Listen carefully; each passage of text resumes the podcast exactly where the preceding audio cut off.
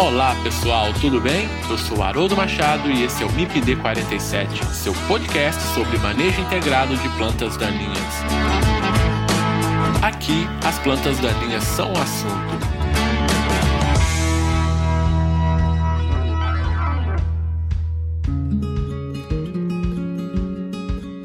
quero agradecer aos ouvintes que têm dado um feedback bem legal sobre o MIPD 47, mandando e-mails, directs, mandando palavras de apoio, fazendo perguntas, sugerindo temas. Muito obrigado, pessoal. E quem quiser interagir com o MIPD 47, sugerir temas para nossa conversa, mandar perguntas, fazer comentários, críticas, vocês podem fazer isso através do Instagram MIPD47. Vocês também podem mandar e-mail para mipd47podcast@gmail.com. Vocês podem interagir também através do site mipd47.com.br. Acessem o site e confira nosso conteúdo mipd47.com.br. Nesse episódio, eu converso com a engenheira agrônoma e doutora em agronomia, professora, produtora rural e criadora de conteúdo Kelly Souza da Silva. Nós vamos falar sobre misturas de herbicidas em tanque. Essa é uma técnica corriqueira quando se fala em controle químico de plantas daninhas, mas que pode causar muitos transtornos para o produtor rural. Durante muitos anos, esse procedimento ficou em uma espécie de limbo quanto à legalidade de se utilizar misturas nessas condições. Em 2018, foi regulamentado através da instrução normativa do Ministério da Agricultura, Pecuária e abastecimento através da Instrução Normativa número 40, de 11 de outubro de 2018, e então essa modalidade de mistura passou a poder ser prescrita em receituário agronômico. Dentre as vantagens de se utilizar misturas de herbicidas em tanque está o aumento no espectro de controle de plantas daninhas, aumento da atividade residual do herbicida, atraso na evolução da resistência de plantas daninhas a herbicidas e redução de custos operacionais. Tudo bem, Kelly? Seja bem-vinda e obrigado por bater esse papo com o MIPD 47. Tudo bem, Haroldo? É um prazer estar aqui conversando com você hoje. E como eu já te disse, o MIPD 47 é um novo formato que agrega muito aí na entrega de conhecimento associado à ciência das plantas daninhas. Obrigado, Kelly. Eu também consumo os conteúdos que você produz, mas a gente vai falar disso um pouquinho mais à frente. Você pode se apresentar para os nossos ouvintes, Kelly? Haroldo, eu sou engenheiro engenheira agrônoma, sou mestre e doutora pela UFSM, aqui no Rio Grande do Sul, com ênfase em plantas daninhas. Eu sou pesquisadora, professora no Centro Universitário do Instituto de Desenvolvimento do Alto Uruguai a Unideal, no campus de Getúlio Vargas, que é uma cidade no norte do estado. Eu também trabalho com treinamentos. No ano passado, eu tive a oportunidade de treinar mais de 1.500 pessoas para aplicação de herbicidas com foco em prevenção do movimento para fora do alvo de auxínicos. E além disso, eu tenho um projeto que ele é muito especial para mim, que eu sempre digo que vai além do profissional, que é o Without. O Without ele é um site que tem as suas redes sociais associadas, que tem como objetivo ser um facilitador ao acesso ao conhecimento sobre manejo integrado de plantas daninhas. Muito bem, Kelly. Novamente, obrigado né, por aceitar o convite para conversar com a gente aqui. Te parabenizar também pelo site, né, pelo Without, né, dizer que eu sigo você também, que eu também acompanho o seu trabalho. E te parabenizo por isso, pela qualidade das informações que você coloca ali nas suas postagens nos seus conteúdos. Muito bem, Kelly, mas o nosso papo aqui hoje vai ser sobre misturas de herbicidas em tanque, né? É um assunto aí não polêmico, digamos assim, mas que precisa da gente esclarecer mais é, alguns pontos para os nossos ouvintes e para as pessoas que utilizam dessa ferramenta. Para a gente começar, uh, o que, que seria a mistura em tanque de herbicidas? É, realmente, Haroldo, mistura em tanque uh, são um procedimento muito comum no dia a dia do campo, mas historicamente ele, ele é um, um procedimento, um processo que deixa dúvidas. A gente vai ver mais um pouquinho por que disso na sequência? Bem, o que são misturas? É, na verdade, a associação de agroquímicos que são formulados de forma isolada né, no tanque do equipamento preferencialmente logo antes da aplicação. Então, esses agroquímicos e afins, né, como adjuvantes, condicionantes, eles são misturados na calda de pulverização, no tanque do equipamento que vai realizar essa aplicação. Muito bem, Kelly. E você disse uma coisa importante, né? Que é preferencialmente é, imediatamente antes da aplicação, né? Mas a gente vê muitos casos em que essa calda, essa mistura, ela fica por algum tempo ali é, no pulverizador, né? E a gente vai comentar mais à frente que isso pode trazer alguns transtornos aí na aplicação. Só para entender que é uma diferença, né? Porque a gente fala muito, né? Se fala muito em, principalmente hoje no manejo de algumas espécies problemáticas,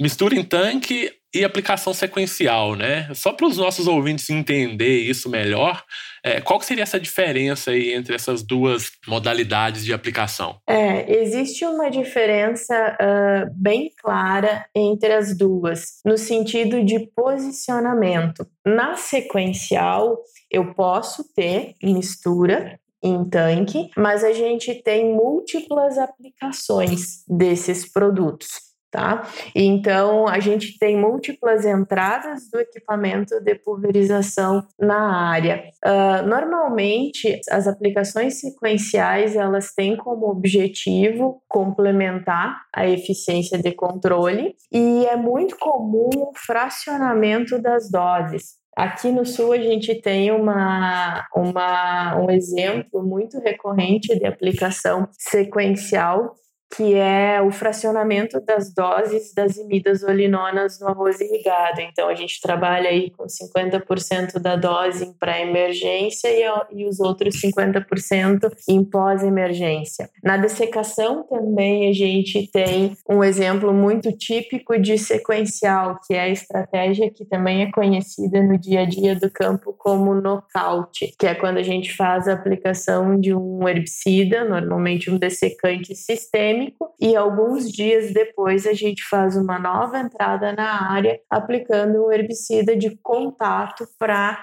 complementar esse controle levando a planta efetivamente à morte. E quais seriam então as vantagens, né, ou desvantagens e desvantagens aí, ou na verdade, né, por que realizar misturas de herbicidas em tanque? É, na verdade, a gente tem inúmeras vantagens desse processo, né? Sejam elas vantagens técnicas, né, no sentido de, de manejo de plantas daninhas, assim como vantagens que vêm de um viés mais administrativo, né?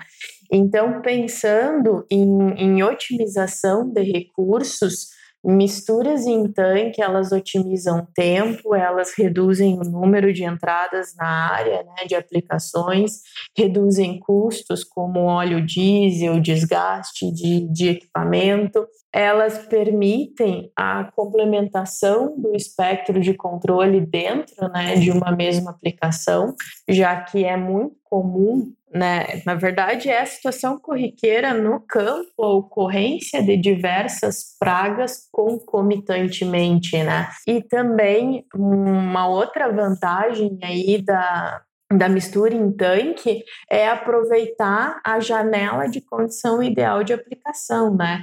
Temperatura, umidade. Uh, ainda relatos sobre o menor tempo de exposição do aplicador aos agrotóxicos. Então, ao invés dele se aplicar, se, dele de, de, acontecer essa exposição por um período de múltiplas horas, ele vai estar exposto uma vez só. E do ponto de vista técnico, né, agronômico, uma das maiores vantagens que tem sido relatada, sem sombra de dúvida, é o manejo da resistência de plantas daninhas a herbicidas. Então, então, essa, essa última que você disse, né? É, não que as outras sejam menos importantes, mas essa última ela tem ganhado um destaque muito grande, né? Que é com relação ao manejo da, de plantas daninhas resistentes. Perfeito. Então, na verdade, são várias vantagens, né? Que a gente consegue quando a gente faz o uso correto dessas misturas em tanque, né? Porque a gente vai ver que é muito comum também acontecerem erros, principalmente por falta de informação da compatibilidade de esses produtos em calda, né? Então, a gente vai falar um pouco mais à, à frente também sobre isso. E quais seriam os possíveis problemas, digamos assim, Kelly, de, de se realizar então essas misturas? É, sem sombra de dúvida, o problema que se destaca é a incompatibilidade, né? São as possíveis interações que podem levar a resultados negativos dessa mistura e dessa aplicação, né? Então, dentro do tanque de pulverização podem acontecer incompatibilidades físico-químicas que levam à obstrução do sistema de pulverização. Né? Pode ocorrer a formação de espumas, de géis, a separação e precipitação de fases, pode acontecer entupimento de pontas. Esses resíduos, eles, principalmente em produtos que têm uma maior persistência, eles podem causar problema quando eles se concentram nas tubulações e, e contaminar né, a cauda seguinte. Uh, a redução ou a perda de eficiência de controle, ela pode acontecer também uh, após a aplicação desses produtos, né, dentro, bioquimicamente, já dentro da planta. Pode acontecer ainda um aumento da fitotoxicidade para a cultura e um outro problema também é a ausência de informação das externalidades que estão associadas à aplicação de agroquímicos em mistura. Então, a gente tem informações muito claras sobre o comportamento ambiental dos produtos isolados mas a gente relativamente desconhece qual é o comportamento desses produtos quando em mistura, né? Então pode Perfeito. ocorrer algum problema associado a isso também. Na verdade, a gente ainda precisa de muitos estudos, né? Ou de continuar né, os estudos nessa linha para a gente entender melhor tanto a parte da mistura em si, da parte físico-química, da absorção do, do, produto, da translocação, como também é, os seus efeitos aí no ambiente, né? Em solo, enfim. Existe uma, uma legislação aí que dá suporte a esse procedimento, né? No caso aí da, da mistura? É, eu acho que aqui cabe bem aquela expressão, Haroldo, antes tarde do que nunca, né? Mas eu acho que essa questão até da escassez da informação, ela vem justamente dessa questão da legislação que regulamenta misturas em tanque no Brasil, né? Uh, em 2018 ocorreu, né, depois de, de anos de tratativas, um acordo de cooperação técnica entre a Secretaria de Defesa Agropecuária do Ministério da de Agricultura e o Conselho Federal de Engenharia e Agronomia, o CONFEA, e esse acordo ele veio por regulamentar o procedimento através de uma instrução normativa, que é a instrução normativa número 40 de 11 de outubro de 2018.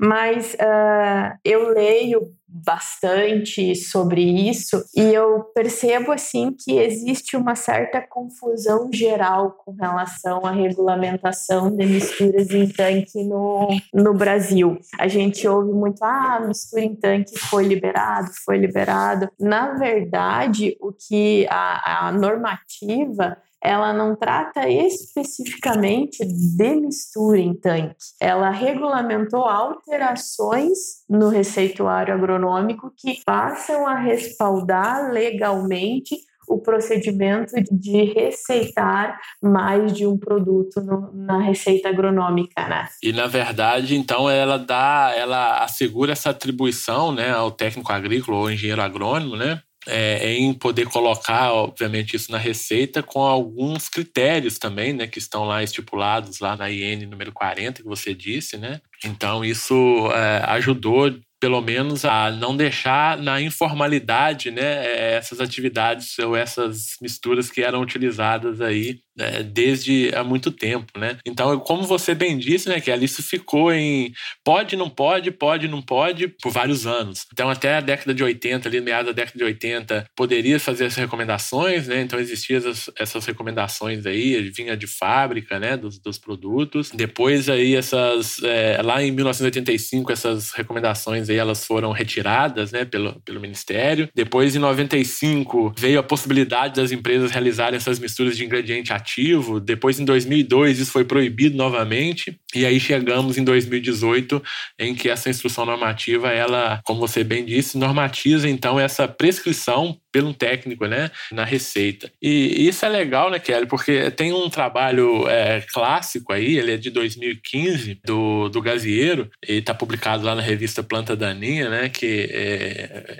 conversando com ele uma, algumas oportunidades, ele, ele me relatou isso, né, que aquele trabalho foi um impulsionador né, para que em 2018 viesse, então, é, através da discussão então de, de, dos dados daquele trabalho e outras discussões, obviamente, é, que veio então essa instrução normativa em 2018. E só para chamar a atenção né, da, dos nossos ouvintes aqui, do trabalho que eu estou falando, lá ele entrevistou 500 pessoas, né, de 17 estados aí do Brasil. Basicamente 97% das, dos entrevistados eles utilizaram aí, utilizam, né, na, na época utilizaram misturas de herbicidas, né, de produtos fitossanitários. E o que chama a atenção são esses números aqui, né? Olha, 47% dos entrevistados usavam aí até três produtos na mistura, 26% até quatro produtos, 11% cinco produtos na mistura, 2% aí seis produtos na mistura e 1,5% até sete ou mais produtos na mistura, né? Então a gente observa que realmente isso acontece, né, Kelly? É muito usual isso no campo e a gente precisa realmente gente entender um pouco mais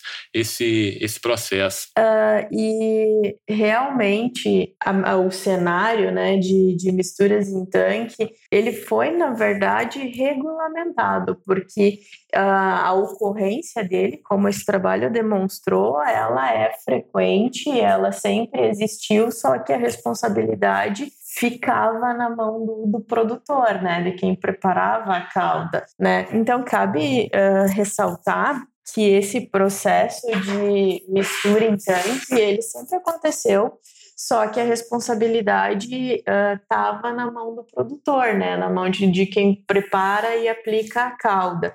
A partir do momento que a gente tem a, a IN 40, essa responsabilidade ela veio também para a mão do engenheiro agrônomo ou do técnico que está prescrevendo essa mistura, né? Então, o que a gente vem conversando se reafirma aqui de que existe mais ainda a necessidade da geração de informações que sustentem essas recomendações, né? Porque a, a gente sabe, né? O produtor usava, o técnico falava com ele em muitos casos para usar, mas não recomendava isso na receita, né? Então, existia ali uma desinformação informação muito grande. E hoje, né, lá no, no artigo 2 da instrução normativa, né, diz que a informação sobre incompatibilidade, sobre usos desses agrotóxicos e afins deverão estar dispostas em campo específico da receita, né, considerando o contexto da recomendação e advertências específicas para aplicação. Então, isso ajuda muito também é, o produtor, né, dá uma segurança a mais para o produtor com relação a essas informações que agora devem estar, é, estar prescritas na, no receituário.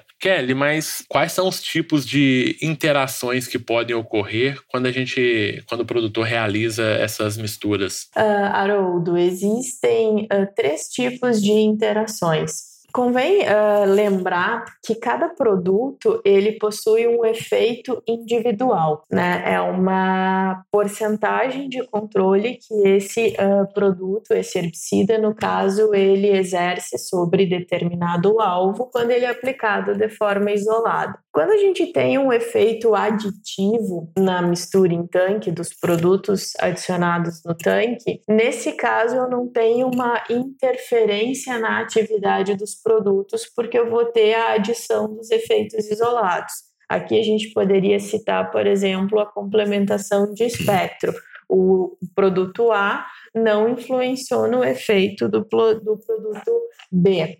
Uh, a gente tem também o sinergismo, que nesse caso, quando esses produtos eles estão em mistura, eles têm um desempenho superior à soma dos seus efeitos quando isolados. E daí a gente pode citar um caso que é muito comum e que é muito evidente essa questão do sinergismo, que é quando a gente associa inibidores de fotossistema 2 com inibidores da síntese de carotenoides. Aqui a gente tem uma complementação dos efeitos uh, bioquímicos desses produtos que potencializam o controle quando eles estão em mistura, gerando um sinergismo. Mas, infelizmente, uma das situações mais frequentes no campo é o antagonismo, quando o controle da mistura é menor do que a soma dos efeitos individuais. Essa é uma interação que é bastante relatada e é uma interação que ela pode acontecer sob diversos, uh, sob diversas óticas dentro do processo. Pode acontecer por interações físico-químicas antes, né, durante a preparação da calda, pode acontecer após a deposição na folha e ainda pode acontecer uh, depois que os produtos são absorvidos pela planta. Nesse caso, a gente tem, uh, pode citar como exemplo, as ACCases. As ACCases, elas têm uh, problemas de compatibilidade com boa parte dos outros mecanismos de ação dos outros grupos químicos, como, por exemplo, auxínicos, sulfonilureias. Como exemplo de antagonismo, a gente tem os inibidores de ACCase, né, que possuem incompatibilidade com boa parte aí dos mecanismos, outros mecanismos de ação, com outros grupos químicos e, por exemplo, incompatibilidades de ACCase proteases com auxínicos são muito frequentemente uh, relatadas. Então, o que a gente não quer é exatamente essa, esse efeito antagônico aí entre os produtos na cauda, né? Mas é o que a gente observa em muitos casos, né? Então a gente sabe que o efeito antagônico ele vai causar sérios problemas desde a tecnologia da aplicação do produto, né, até a falta de eficiência, de eficácia desses produtos, então, em controlar as plantas daninhas. E por outro lado, a gente tem os efeitos sinérgicos, que é esses efeitos sinérgicos, eles podem trazer algum dano aí para no sistema? Uh, sim, a gente normalmente, quando a gente pensa em misturas em tanque, a gente sempre pensa que o sinergismo ele é positivo, né? Na verdade, uh, nem sempre, porque Uh, quando eu tenho um aumento de atividade, essa atividade ela pode se estender à cultura, né? Ela pode se estender uh, à planta que uh, eu tenho como objetivo de interesse econômico, causando perdas como resultado das injúrias causadas, né? Por outro lado, o antagonismo que a gente pensa ser sempre uh, negativo, ele também pode ter um viés positivo quando ele é utilizado para melhorar a seletividade de um determinado produto para a cultura. São relatados casos, por exemplo, de como eu mencionei anteriormente, de misturas de ACCase com auxínicos para melhorar a seletividade da ACCase para culturas como o trigo, por exemplo. Perfeito, Kelly. Então tudo depende do ponto de vista né, que a gente está olhando. Tudo tem o um lado positivo e negativo, né? Exatamente. E eu até diria, Haroldo, que tudo depende do alvo. Exato. Perfeito. Kelly, quando a gente está fazendo essas misturas, né? Então a gente coloca esses produtos ali e, e, uma das coisas que podem influenciar, né? Uma das coisas que pode influenciar isso é, é a formulação do produto, né? Do, do herbicida.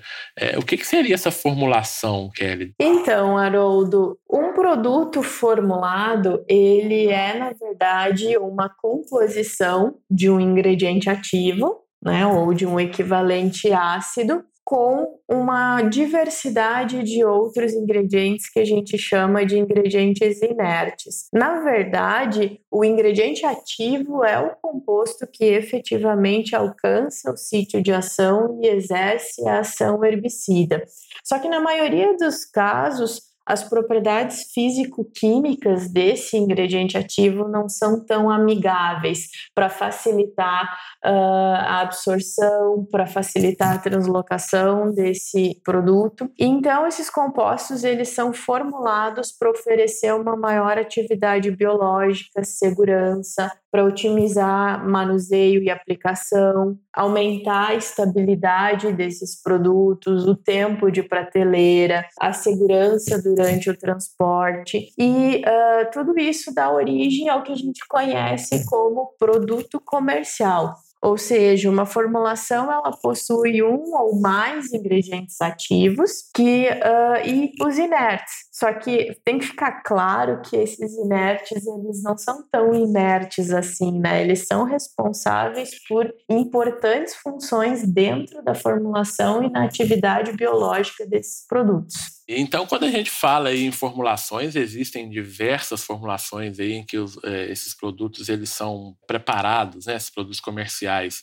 Quais seriam as principais é, formulações de herbicidas? É, realmente, Haroldo, o Ministério da Agricultura ele cita uh, 27 formulações em uso no Brasil. Pensando em herbicidas, eu gosto muito de uma divisão inicial, que é aquela divisão clássica entre suspensões, emulsões e soluções. Acho que isso facilita o nosso entendimento na hora de preparar a calda. Então, quando a gente pensa em suspensões, nós temos um ingrediente ativo que é sólido, né? Suspenso e um veículo, né? Normalmente, a gente tem, pensando também já em preparação de calda, a gente tem formulações do tipo pó molhável, granulado dispersível e suspensões concentradas e também agora suspensão de encapsulado, que são uh, suspensões. Quando a gente fala em emulsões, nós temos no mercado concentrados emulsionáveis. Aqui eu tenho um ingrediente ativo que normalmente é muito insolúvel em água e que é então dissolvido num solvente orgânico. E para que esse sistema ele consiga se uh, misturar né, com a calda, com base água, é adicionada essa formulação um emulsificante. Esse emulsificante ele forma partículas de emulsões no meio, né, mantendo a estabilidade desse composto apolar com, com a água que é apolar. E por último, a gente tem os concentrados solúveis, que são soluções com base água ou em solventes que são solúveis em água. Então eu diria que as principais formulações são os pós, né, o pó molhável, o granulado dispersível, a suspensão concentrada, a suspensão de encapsulado, concentrado emulsionável e por fim, o concentrado solúvel. Perfeito, Kelly. Então, assim, a gente é, observa que não é, é, muito simples, né, essa questão aí do, da mistura, porque ela envolve vários componentes componentes e na verdade o técnico, né, e o produtor, ele precisa conhecer aí várias vertentes, né, para poder fazer uma correta recomendação do funcional do produto e do ponto operacional também, né? Então, ah, obviamente que como se tem diferentes formulações, essas formulações elas vão se comportar de modo diferente aí dentro desse contexto, né? E também, Kelly, existe uma ordem, né, para adicionar esses produtos na mistura, né? Você pode falar um pouco disso para gente? Claro a ordem de colocação dos produtos no tanque ela é imprescindível para o sucesso da mistura, Haroldo. Uh, nós precisamos pensar que a gente começa o preparo da calda com água pura e a gente vai aumentando a concentração dessa calda à medida que, que vamos adicionando produtos ao tanque. Então, nesse sentido, um, um ponto muito importante que não diz especificamente sobre a ordem de colocação, mas que faz parte desse processo, é que quanto maior o volume inicial de água no tanque, sempre vai ser menor o risco de incompatibilidade. Então, a partir disso, a gente tem e costuma ver tabelas, esquemas que são muito comuns com a ordem de adição dos produtos à calda. Só que na maioria dos casos a gente não tem a fonte dessa informação e é comum também encontrar uma divergência entre elas. Só que, no entanto, existem duas normas técnicas sobre a ordem de colocação dos produtos na calda.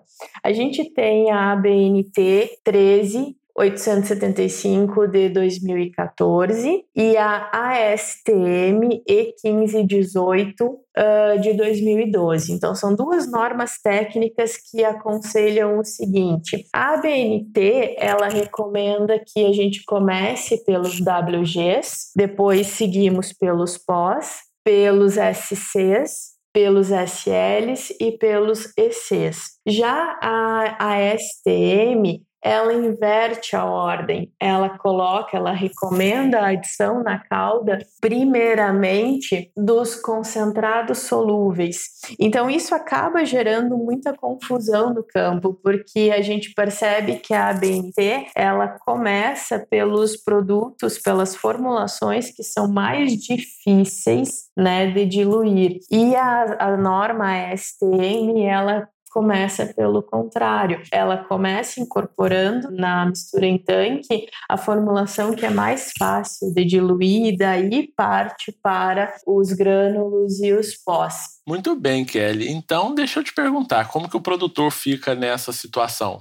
Eu sempre digo o seguinte: vale lembrar ou do que são as, as recomendações do fabricante, elas são mandatórias. Tá? Então, se o fabricante recomendou em rótulo ou em bula uma determinada ordem de adição na cauda, essa informação ela é prioritária tá? Eu particularmente uh, gosto bastante e uso bastante a recomendação da ABNT. Eu prefiro começar pelos grânulos, pelos produtos que têm maior dificuldade de diluição e que precisam ser mantidos em suspensão durante esse, esse processo de preparação da calda. Até porque em algumas, alguns produtos em específicos na formulação de, de concentrado solúvel, eles costumam uh, gerar bastante espuma na cauda. Então, uh, se você não adicionou, por exemplo, um condicionante lá no início que previne a formação de espuma, é mais interessante que esses produtos sejam adicionados ao final da cauda. Ainda cabe destacar ou do que produtos que são que têm finalidades específicas como condicionantes de cauda eles devem ser adicionados antes da adição dos agroquímicos, né, dos agrotóxicos, para justamente atuar nesse processo de, de condicionamento das propriedades físico-químicas da água. E a maioria dos fertilizantes foliares, né, também aí deve ser seguida a prescrição do fabricante, são adicionados ao final, né? São os últimos produtos a serem adicionados no tanque. Perfeito, Kelly. Então, para os nossos ouvintes aí, né, prestem muita atenção nessa dica, né, nessa sequência aí do preparo da calda, porque ela pode ser fundamental para o sucesso aí da qualidade, né, da, da aplicação desses produtos, da eficiência desses produtos. Você disse que tudo começa com a água, né? Então, o primeiro item da mistura é a água e você usa aí é, produtos para melhorar ou para dar uma qualidade melhor para essa água. Então, qual que é a importância da água, então, quando se fala em mistura em tanque de herbicidas? É, a qualidade da água ela é extremamente importante para a estabilidade dessa cauda e também para que a eficiência dos produtos em mistura não seja comprometida. Então a gente precisa olhar a qualidade da água sob dois aspectos, né? Aspectos físicos e aspectos químicos. Do ponto de vista físico, essa água não deve ter partículas de sólidos em suspensão e aqui a gente fala de partículas de argila, de partículas de matéria orgânica. E do ponto de vista químico, é muito importante que nós conheçamos as nossas fontes de água. Por exemplo, se o produtor tem um açude do qual ele sempre retira a água para fazer essa pulverização, ele é indicado que ele faça uma análise química dessa água para conhecer a dureza dessa água, ou seja, se ela é salobra ou não, se existe a presença de cátions como cálcio, magnésio, ferro, alumínio, zinco, que podem trazer cargas, né, para essa água, assim como o pH dessa água, né? Que é muito importante porque condiciona o comportamento de, de herbicidas que têm que são ácidos fracos, né, que têm o seu comportamento no meio dependente do pH do ambiente. Então, todas essas cargas, elas podem influenciar o desempenho de herbicidas como o glifosato, por exemplo, como o 2,4-D. Então, é imprescindível que a qualidade da água seja conhecida. Você só citou aí, né, Kelly, os dois produtos mais utilizados na agricultura brasileira hoje, né? Glifosato paraquático e glifosato e o 2,4-D. Então, que tem uma demanda por uma água de qualidade muito grande, né? E às vezes a gente observa em condições de campo que a água ela não é aquela mais adequada para esse procedimento, né? Exatamente. E eu acho que é muito importante a gente pensar que no tanque sem dúvida nenhuma, a água é o recurso mais barato, né? Mas que Sim. pode condicionar a eficiência de todos os outros produtos que foram adicionados ali. E, Kelly, uma outra dúvida, né? E aí vai diretamente aí para os produtores que estão lá na ponta, né? Em condições de campo, se o produtor ele não tem uma informação prévia, técnica da, dos produtos que ele quer misturar, o que, que ele pode fazer lá na fazenda, né, para ele poder pelo menos ter um mínimo de informações ali sobre aquela, aquela possível mistura? Então, uh, uma prática que, que pode trazer informações muito importantes para o produtor para ter maior segurança ao realizar essa mistura é o teste da garrafa. Ah, o que, que é o teste da garrafa? Nada mais é do que a simulação exata da concentração, né, da dose dos produtos que serão adicionados na calda, da ordem de adição desses produtos na calda, com exatamente a mesma água que vai ser utilizada na pulverização. Então, uh, o produtor pode fazer esse teste facilmente usando garrafas PET, dosando com seringas descartáveis, e então ele simula esse processo da mistura e observa observa qual é o comportamento. A gente pode ter reações que são imediatas, como formação de gel, precipitação, mudança de coloração. Uh, alguns, dependendo da, da mistura, a garrafa pode estufar, pode aquecer levemente. Então, é muito mais, uh, é extremamente importante que essas simulações sejam feitas assim, numa quantidade reduzida de, de produto, do que perder aí 2, 3 mil litros de, de calda, né? Então, é um tempo extremamente bem investido para assegurar a eficiência da aplicação. Perfeito. E lembrando só para os produtores, né, que é, sempre consultem um técnico antes de fazer essa mistura, né? O ideal, né? É o que a gente sempre recomenda, né? Exatamente porque a gente viu a complexidade que é essa, esse procedimento. Então, a assistência técnica ela é fundamental nesse momento. Ô, Kelly, não tem como a gente falar de qualquer assunto sem falar de resistência de plantas daninhas a herbicidas, né? E, e como que esse problema da resistência ele tem uma correlação com o uso de misturas? Então, Haroldo, eu vejo, eu vejo esse assunto tanto como uma resposta reativa, mas também como um movimento preventivo. Então, a presença de plantas daninhas resistentes na área, ela leva o produtor né, a fazer o uso de, de produtos em mistura para complementar o espectro, para melhorar a eficiência de controle, mas ela também levou esse, ao uso de misturas como um movimento preventivo né, muito uh, divulgada, muito disseminada a informação da importância de misturas de herbicidas em tanque para o manejo da resistência de plantas daninhas. Eu uh, gosto muito né, da ideia dessa corrente que a gente tem dentro da, da ciência das plantas daninhas, que diz que a gente está uma aplicação a menos da resistência, né? Que a resistência ela vai chegar, é uma questão de tempo. Então isso também nos força a ser cada vez mais eficientes nas nossas aplicações como um todo. E a mistura de herbicidas em tanque ela entra justamente aí nesse posicionamento, né? De que nós precisamos complementar essas aplicações com mecanismos de ação diferentes, com grupos químicos diferentes, com rotas metabólicas, né, de, de degradação desses produtos diferentes. E a mistura nos oportuniza isso.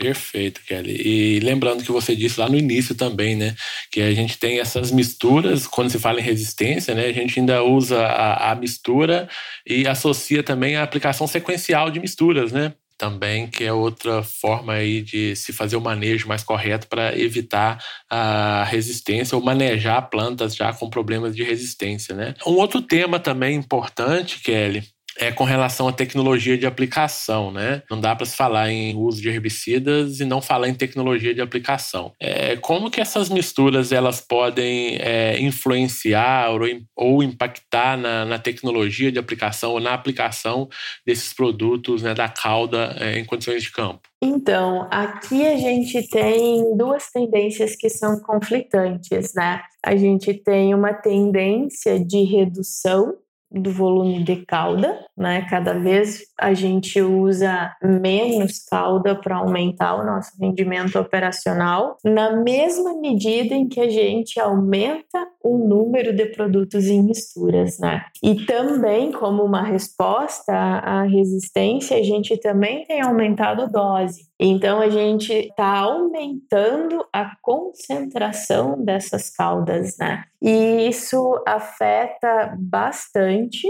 o, o desempenho da pulverização como um todo, né? Porque muda a tensão superficial, muda uh, pH, mas também, e em virtude disso, também aumenta muito o risco de incompatibilidades, né? Nós temos trabalhos hoje que demonstram que num determinado volume de calda ali da ordem de 100 a 150 uh, litros de calda por hectare, a gente não tem compatibilidade físico-química com produtos que são reconhecidos por ter, e formulações que são reconhecidas por ter problemas com incompatibilidade, e quando a gente baixa isso para a ordem dos 50, 75 litros, de calda por hectare, a gente não consegue nem circular mais esse produto, essa mistura que formou dentro do equipamento, né? Então, sem dúvida nenhuma, a gente precisa explorar mais esse contexto das misturas dentro da tecnologia de aplicação. Só lembrando, né, aos nossos ouvintes que a gente focou aqui nas misturas de herbicidas, né? Mas quando a gente vai para a prática em condições de campo, essas misturas elas são muito mais complexas, né? E ali vai herbicida, vai fungicida, vai inseticida, vai adubo foliar, enfim, uma gama de produtos ali, ali dentro, né? Muito bem, Kelly. Pena que a gente está chegando ao final, né? O tempo passa rápido, a conversa boa ela flui muito rápido, né? o tempo passa muito rápido. E a gente está chegando ao final aqui da nossa conversa. Quais recomendações você deixa aí para os produtores e técnicos, né, sobre misturas aí então de herbicidas em tanque? Eu acho que uma dúvida muito frequente quando a gente fala de misturas em tanque é aonde eu busco a informação. Né? Então eu diria para produtores e técnicos que comecem sempre pelas informações existentes no rótulo e na bula. Porque se existir alguma restrição, né, que deve ser observada porque compromete a eficiência do produto, provavelmente ela vai estar tá lá informada na, na bula. Depois disso, que se busque informações baseadas em literatura científica, preferencialmente revisada por pares ou fontes que indiquem a origem da informação que está sendo mencionada ali. Nós estamos falando uh, de produtos que representam aí praticamente 50% dos custos de produção, quando a gente fala de agroquímicos de uma maneira geral, né? Falando aí de inseticidas, de herbicidas, de fungicidas, de uh, adjuvantes, que são responsáveis pela proteção dos nossos cultivos, né? Então a gente precisa buscar informações com base científica. E por último, que sempre se faça o teste da garrafa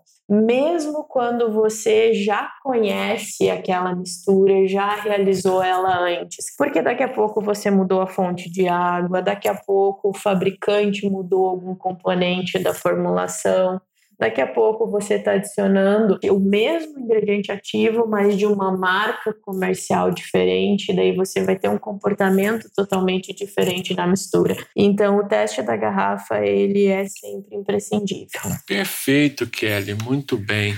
Então, Kelly, eu quero te agradecer, né, aqui por ter batido esse papo com a gente, né, como IPD 47. Tá? Foi um papo muito legal. Te parabenizar novamente pelo trabalho que você tem feito, né, à frente aí do Idaut, tá? Continue com essa dedicação, que realmente ali a gente consegue encontrar materiais muito bons, né, com uma qualidade de informação excepcional, né, e com garantia da fonte, né? Então isso é muito importante, tá? Te parabenizo pela iniciativa, né? E também te agradeço por bater esse papo com a gente aqui no MIPD 47. Haroldo, eu que agradeço a oportunidade de conversar com você. Esse assunto é extremamente importante e levar ele dessa forma acessível ao público geral, muito, muito relevante. Eu também te parabenizo pelo trabalho no MIPD 47. De maneira geral, sempre há espaço e a agricultura precisa de iniciativas como essa. E eu estou à disposição, assim como o IDAUT, para que a informação seja levada, a informação de qualidade seja levada ao campo. Ok, Kelly, muito obrigado. E certamente iremos conversar em outras oportunidades também sobre outros temas, tá? Muito obrigado, um abraço. E a vocês, meus ouvintes, um abraço e até a próxima oportunidade. Tchau.